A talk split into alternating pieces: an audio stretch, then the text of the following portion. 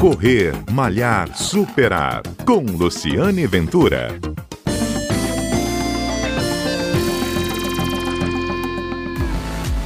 Olá, este é o Correr Malhar Superar, um programa que conta histórias do mundo da corrida, histórias do mundo dos corredores e principalmente histórias de superação.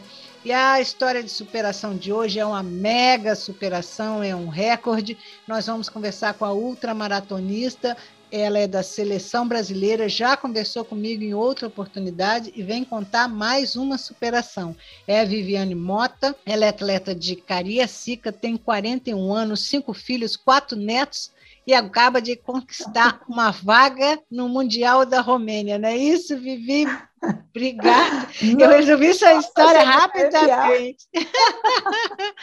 Me conta o que, que aconteceu, que você acaba de garantir uma vaga no Mundial de Ultramaratona da Romênia. Bênção de Deus. E tudo para mim foi uma surpresa novidade, tudo muito novo. Nunca corri 24 horas e nunca imaginei, nunca cogitei nem querer passar perto de um treino para 24 horas. Sempre soube muito e tenho a experiência das 12 horas, mas enfim, não quebrar isso. Então, eu sou atleta da seleção brasileira de 100 quilômetros. 100 quilômetros é muito rápido, completou 100 quilômetros em 8 horas, acabou a prova. É ido. Uhum. Agora, 24 horas foi um convite que o meu treinador, Carlos Guzmão, me fez num sábado. Eu já estava com os treinos todos feitos, né? É, a planilha toda certinha para a semana, que os meus treinos são para 100 quilômetros. Então, nós estávamos mantendo independente da pandemia. Só que ele me ligou perguntando como que eu estava e como que eu estava me sentindo e perguntou se eu aceitava fazer uma loucura. Eu não tinha tempo de pensar e tinha que responder rápido. Eu falei, eu confio em você, o que que é? Você vai fazer 24 horas lá em Natal. Eu falei, o quê? 24 horas. No sol, não acredito. Só treina. Amanhã esquece os 33 quilômetros, você tem 8 horas de treino amanhã. Eu falei, meu Deus, meu vai tudo Deus. rápido. Com... Gente do céu. Fui. Aí começou a saga dos treinamentos, né, para 24 horas, porque o meu, eu nunca tinha treinado para 24 horas. Pensei. Uhum, e isso foi há dois meses. Isso, foram dois meses atrás. A prova foi agora, final de semana passado, dia 5 e 6, foi no sábado e domingo, uma pista de 400 metros. Outra loucura. Outra, você ficou 24 horas correndo em Natal que é bem quente Sim. o Nordeste brasileiro, numa Muito. pista de 400... 400 metros, o tempo todo, de 24 horas. Sem parar? Sem parar, para nada. Nós começamos a fazer os treinos, né, e não tinha tempo para muita coisa, então tive que já o pessoal que mexe com a minha alimentação, minha nutróloga, fisioterapeuta, farmácia de manipulação, todo mundo e mudar tudo, porque tudo é voltado para 100 quilômetros. Então, da, do treinador até a equipe que está por trás de mim, tudo teve que ser transformado para 24 horas. Eu hum. começando muito cedo, eu treinei quatro e pouca da manhã, comecei a sair para treinar quatro horas, porque eram as vezes treinos no dia, né? Uhum. E chegou o dia de partir para Natal. Uma semana antes dessa viagem, eu fui à prainha, onde fica a Ultra Esportes, porque tinha um treino de funcional, e completando um treino de 25 quilômetros, eu sofri uma queda muito brusca e me machuquei muito. E aquilo ali eu me frustrei. Foi um grande desafio, porque foi no joelho e os dois joelhos arrancou pedaço, né? Com a, a tampa do joelho.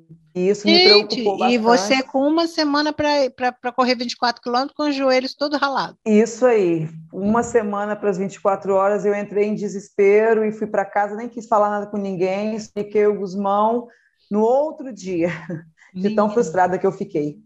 Mas e aí Mas, durante a prova? Uhum. Saí desse desconforto, viajei no dia 2, cheguei em Natal, fui fazer o reconhecimento da pista, Fiquei feliz estava um pouquinho fresco, senti lá um certo frio, achei, tive né, a inocência de achar que no dia da estaria assim. Só que engano meu. Corremos com uma temperatura de 36 graus e uma térmica de 39. Minha Tanto que eu estou com marcas expressivas da roupa. A largada foi dada às 8 horas da manhã. A Vivi tá moreninha. E... Eu vou botar a foto é, tô... de Vivi moreninha. Tô bastante.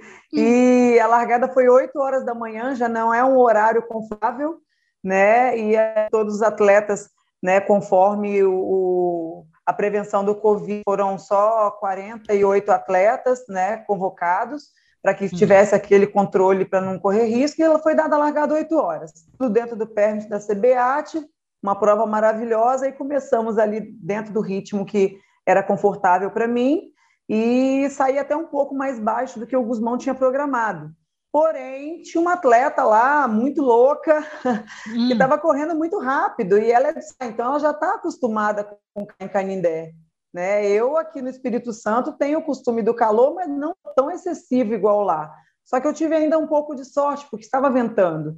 E eu treinei hum. muito no horário de meio-dia, uma hora, então meu treino tinha sido no horário de 11 horas até as duas, muito quente em Vila Velha. Então, quando eu passei por uma certa hora, eu parei e só cogitei com o Guzmão. Tem um atleta muito rápido, eu estou em qual colocação? Ele falou: você saiu de quarta para segunda, a primeira eu vou ver.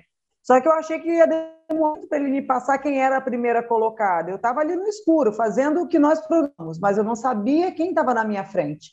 Eu imaginei que era ela, mas tinha uma outra atleta, né? Então, quando você faz voltas de 400 metros, eu me perdi. Você não sabe quem está na frente, quem está atrás, quem parou, quem voltou. Você está focado no que você está fazendo. Uhum. E como eu fui para lá pra, com, com três desafios, eu cheguei lá com o desafio de fazer 170 km para o Mundial de 24 horas, que era o índice, 184 ou uma, quebrar o recorde capixaba, e 200 quilômetros que só as séries conseguiram há 20 anos atrás. Então, Nossa. assim, é, é, hum. eu cheguei. É, é muita Vivi Mota para muito desafio, né? Muito! E eu não tinha tempo de pensar no pódio em primeiro lugar, né? Eu tinha que uhum. pensar em tudo que nós programamos para fazer. Então, o pódio, independente de quem estivesse ali que fosse melhor do que eu, o pódio seria uma consequência da primeira colocação. Eu estava buscando quebrar essas marcas.